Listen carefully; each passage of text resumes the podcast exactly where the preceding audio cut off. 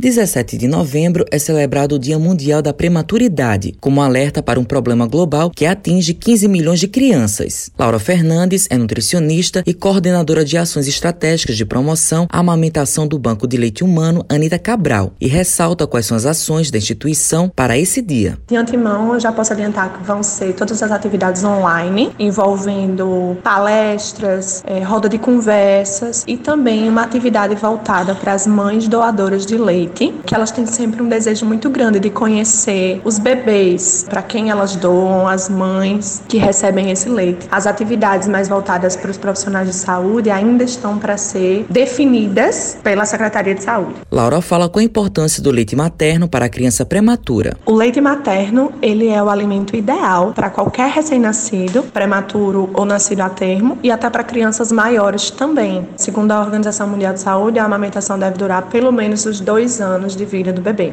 O leite materno ele tem propriedades únicas e insubstituíveis, não encontradas em nenhum outro leite. E na questão do prematuro, isso é particularmente importante porque o prematuro, como o próprio nome já diz, é uma criança que nasceu antes do termo, né? antes de estar completamente desenvolvido, com todas as funções fisiológicas plenas. Mais do que qualquer outra criança, precisa muito das propriedades nutricionais perfeitas do leite materno e também das propriedades imunológicas para que ele recupere recupere o seu estado de saúde para que ele tenha alta o mais rápido possível do hospital. A especialista comenta qual o desafio na hora da amamentação dos bebês prematuros e faz um alerta. A principal dificuldade na amamentação de prematuros é que, a depender do grau de prematuridade, o bebê não pode ir, num primeiro momento, ao seio materno, né? Mamar diretamente no peito. Sem o estímulo do bebê no peito, a produção da mãe pode não ser suficiente, uma vez que o leite materno ele é produzido sob estímulo. É por isso que a gente recorre aos leites doados, né? Os leites pasteurizados por banco de leite humano, quando a mãe não consegue suprir 100% da dieta do seu bebê, que ainda está lá internado, precisando dessa alimentação através de sonda. Matheus Silomar para a Rádio Tabajaro, emissora da EPC, empresa paraibana de comunicação.